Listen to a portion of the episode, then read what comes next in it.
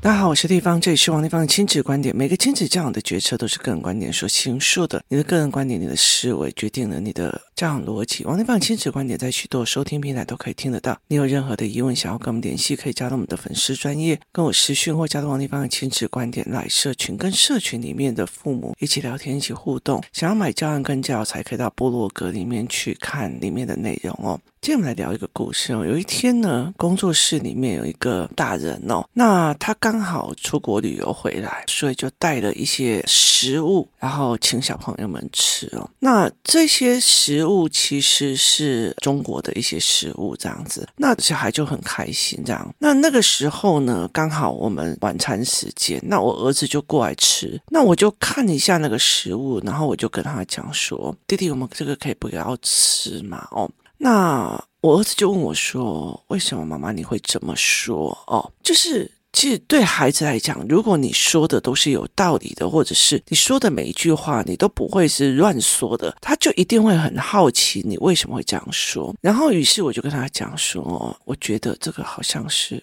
过期的，就也没有过期非常的久啦，就是可能是十七号，然后我们刚刚好那个时候是三十号。”那呃，除了过期之外，因为它的那个产品标示非常的不明显哦，就非常非常，就是我都一直怀疑我的眼睛是不是老花加重哦。那再怎么样，我都看不清楚它里面的成分是什么。那你就看到一堆简体字哦，然后我就跟他讲这样。那刚好我在讲的时候，另外一个小孩就听到，他就默默的把他的那个食物拿回去给他妈妈说：“妈妈，我这个不要吃。”那过了大概十分钟之后，有一个比较大的孩子。他就在讲说，哎，这好像是过期的哦。另外一个女生就开始大啦啦的，哎，我跟你说那个。那个时候，我马上吼的那个男生的名字，就是大声的吼的那个男生名字，然后他就吓得愣在那边哦。然后过没多久，就有人跟他讲，快点过去，地方也要跟你讲话。那。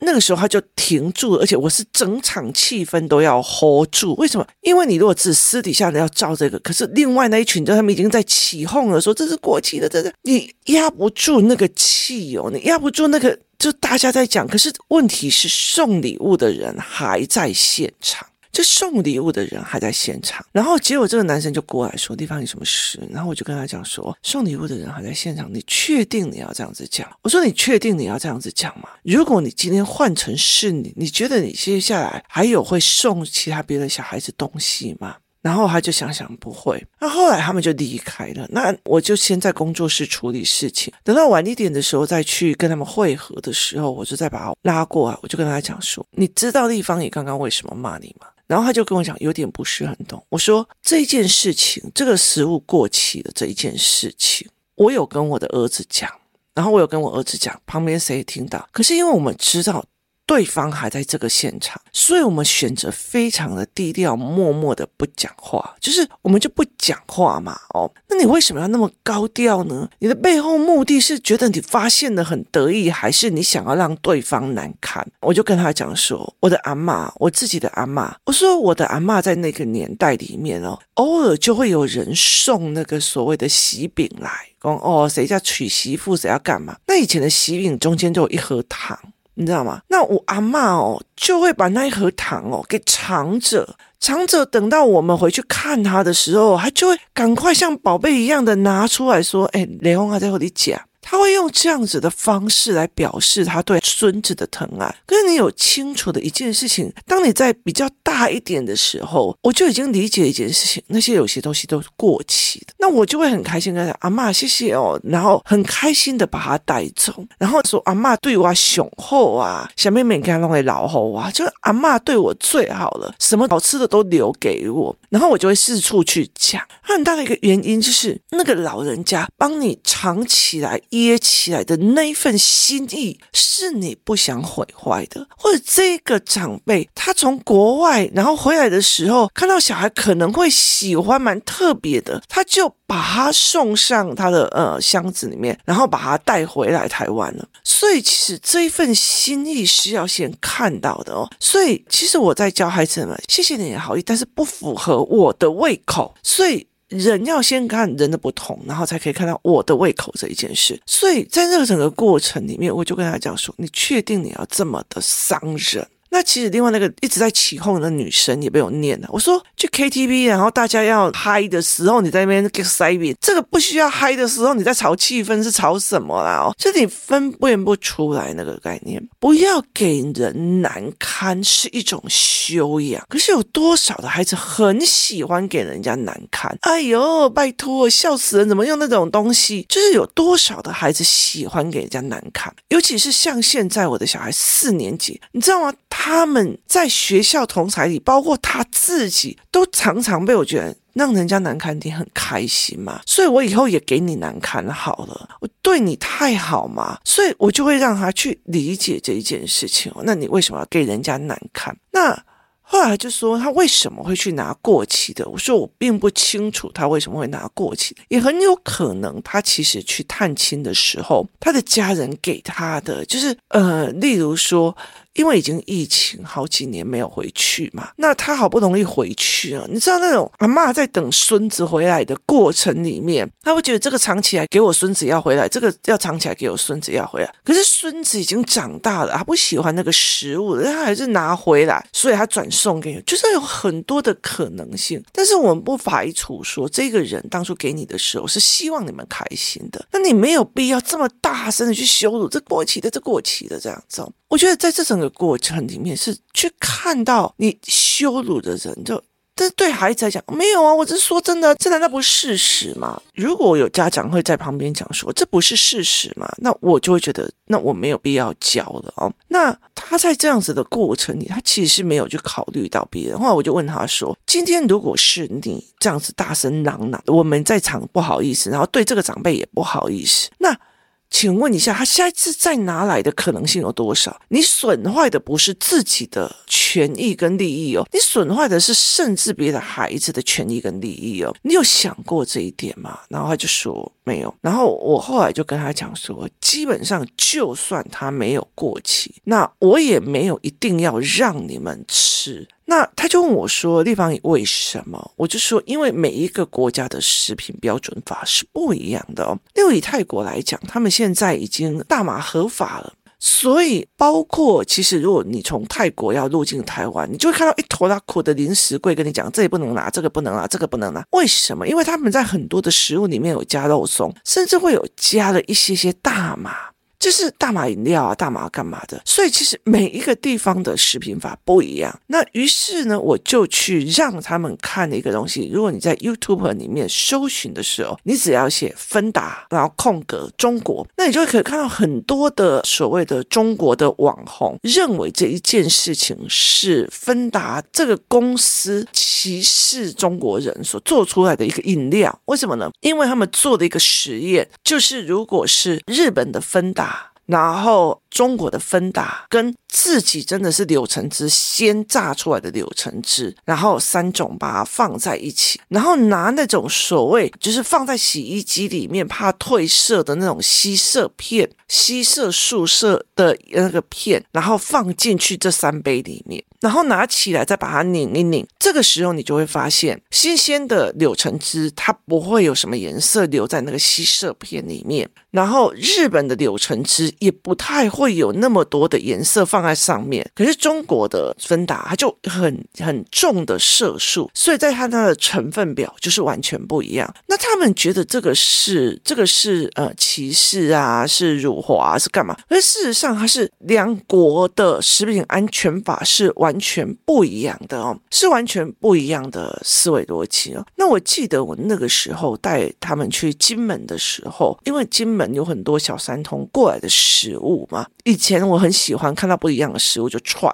就试试看，可是这一次就是让我觉得他们要 try 的时候，我就会带领他们去看钠含量或者是糖含量。那一看你就觉得哇塞，这钠含量太夸张了。有一阵子呢，台湾在骂说政府在取缔某种中国零食在台湾，那很多人就在那边哦拜托哎，进口赢赢不带记走，然后就一直在骂我们台湾的政府。可是他完全没有理解到一件事，这叫食品安全法，他在替你最后一道防线把关，说你没有。有经过这个不行。那你那当然跟你讲说，有些便利商店也推同样一样东西，但是它一定要变更成分过，就是它一定要变更成分，就像芬达在台湾、芬达在中国、芬达在日本，就是完全不一样的成分，它必须依照不同国家的食品安全法去做不同的调配与思维，所以这个东西是完全不一样的哦。那后来我就让他们看这个影片，然后他们就看了，然后我就说：“你记不记得我们在金门的时候，我怎么带你们看钠含量这一件事情哦？”然后他们就开始七嘴八舌在讲。我就说：“其实人家在限制你，并不是正在限制，是让你知道说你在选择的过程里面，你要了解这一件事情。”那。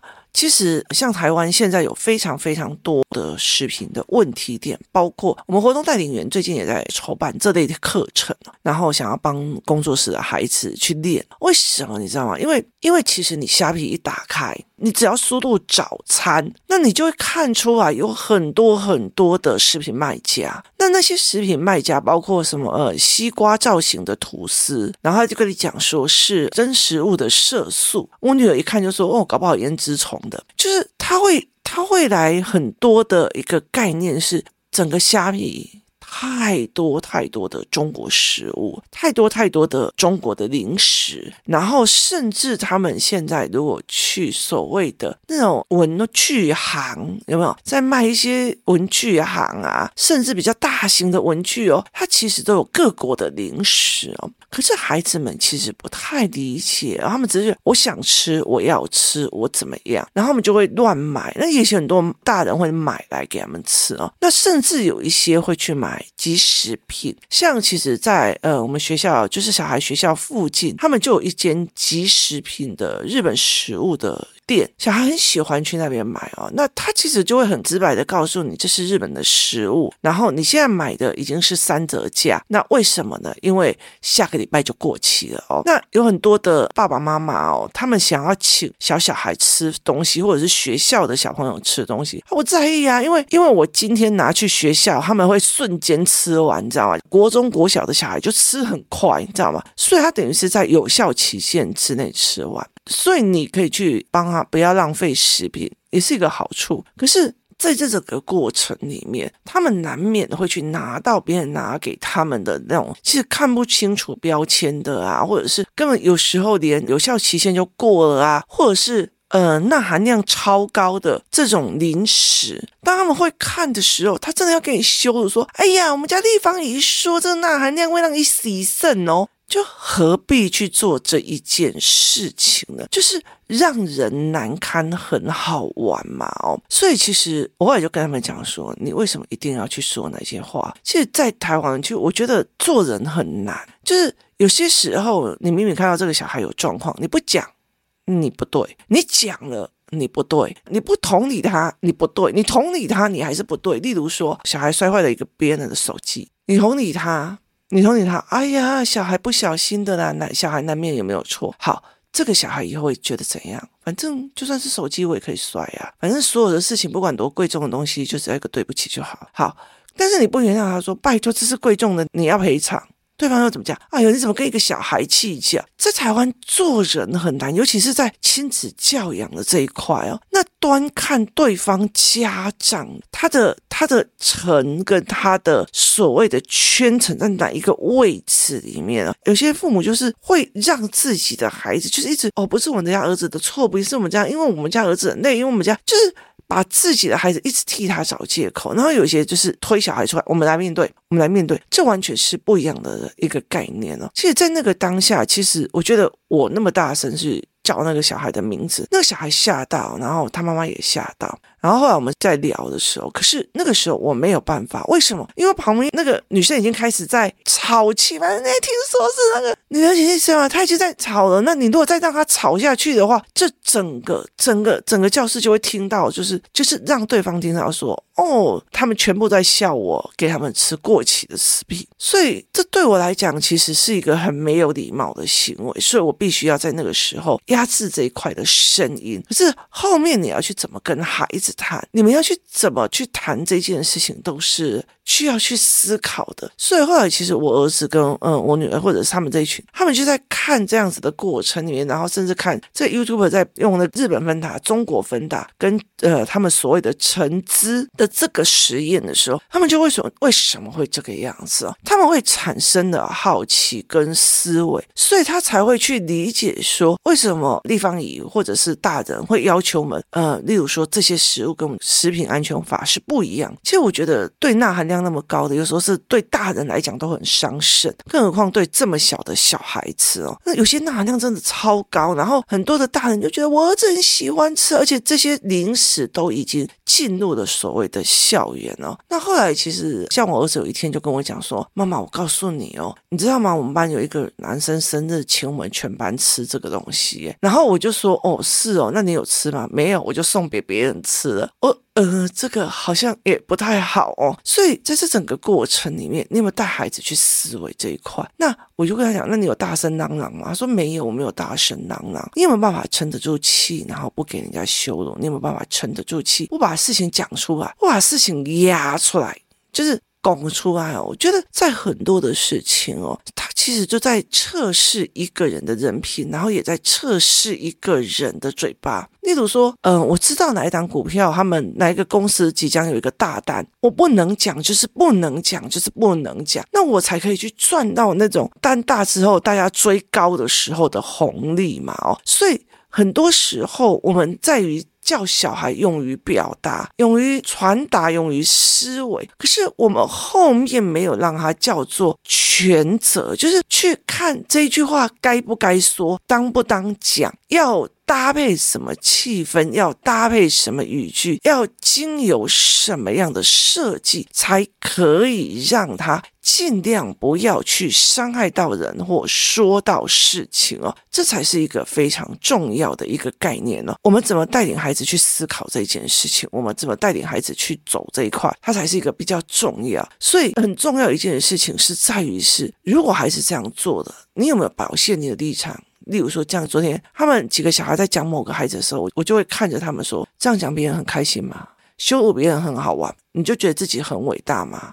我就会跟他们讲说：“没有。”我说：“那你既然羞辱人，你要说什么？”然后他们就去道歉。就是孩子在羞辱人的时候，站在立场是：我有一个制高点，我可以羞辱你；我有一个制高点，这明明就是过期的，我为什么不能讲？对，他是站在一个制高点，可是这个东西是真的的伟大还是假的伟大？那羞辱人到最后，别人会觉得，其实孩子们其实不太能够理解一件事情：你抢赢了，不代表你观感赢了；然后你争赢了，你说对了，不代表你的人品。争执，所以这整件事情是完全不一样的哦。那后来，其实我在陪他们聊这一块的时候，我就跟他们讲说，食物的规定哦，其实各个地方有食物的管理法。所以你们在吃什么东西，有时候要看哦。那以前我在小孩比较小的时候，我曾经遇过一个妈妈，那个小孩很可爱，然后五岁的时候，他每次拿到一个东西哦，然后就会讲上面一堆数字不可以买哦，就是食用色素几号，食用色素几号，食用色素几号。他妈妈教他的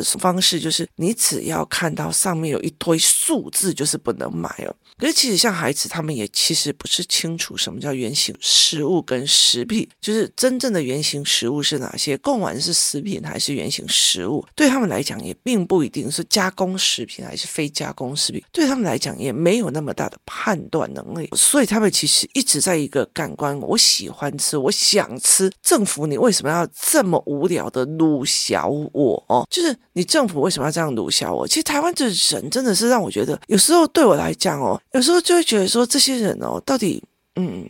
你要用什么样的心情去看这些人呢？我曾经看到有一些人，就是在政府规定说这些呃是不合法的，是走私来的中国零食，所以他就把它就是罚款，然后把它销毁，这样他们就在下面，你你太闲没事做，你为什么不要去做什么什么什么？你为什么不要去呃做怎么怎样？然后就一直骂，一直骂，一直骂，一直骂。然后后来又看到一个案例哈，他就在讲说，呃，有一种眼药水，然后它已经被污染了，在美国的一个。案例，导致有好几个人点了以后就失明，甚至要摘掉眼球。你知道下面啊，我们政府到底有没有在管控啊？我们政府会不会让这种东西进口来啊？我们政府有没有在管？如果危害我们的人民是怎样？那甚至有。甚至有人其实，在食品那边讲说你管太多，然后在这里又在讲骂政府管不够。我觉得那个逻辑其实他没有就事论事来看。医疗用品进口跟食品进口，他们有没有经过那个检验？那检验又没有是批次检验。例如说，我进来的这一批有它一个批次，所以它的批次检验是如何？可是没有人去谈，它只在于是我想吃，你让我不爽哦。天哪，要摘掉眼球诶，你让我害怕，所以我不爽，我害怕，都骂政府哦。那这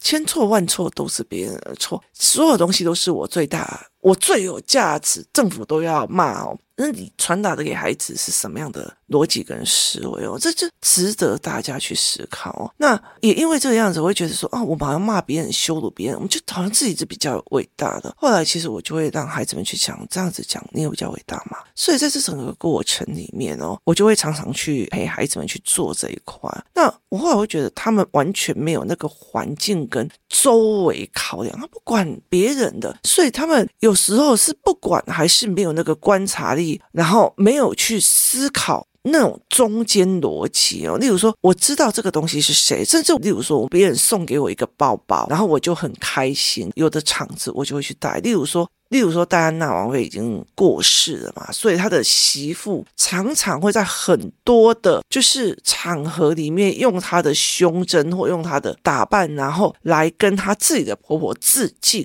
所以她其实就是这个东西是我婆婆给的，这个东西是因为我婆婆给我老公，然后她给我的，所以我用这个对我的婆婆致敬。然后在这里表现是我还是会想我婆婆，就是。他会很记住这个东西谁给的，这个东西谁送我的，然后所以我怎么去做。那以前我认识一个呃很厉害的长辈哦，他每次要出席宴会的时候哦，就有开始一瓶一瓶的哦，就是今天这个场子如果有 A 企业夫人。他身上带的就会有那个 A 企业夫人在生日的时候送给他东西，甚至他会认为是说，我知道有可能你是请秘书送，你也不知道你送了什么，但是我带出去才有礼貌。那像中南部，就是中南部在做那结婚的时候，我以前有个朋友，他大姐，他。结婚的时候，那个身上哦，因为他已经呃年纪很大才结婚，然后他一直以为他自己嫁不出去了。然后他身上你知道那个那个金项链哦，就是我就说你脖子不会断掉嘛。然后金手链也是，他就说哇好痛苦哦，为什么？因为他的那个金手链已经多到快要胳肢窝了，你知道，两手都是。然后金项链就更不用讲，他怕金白这样子哦。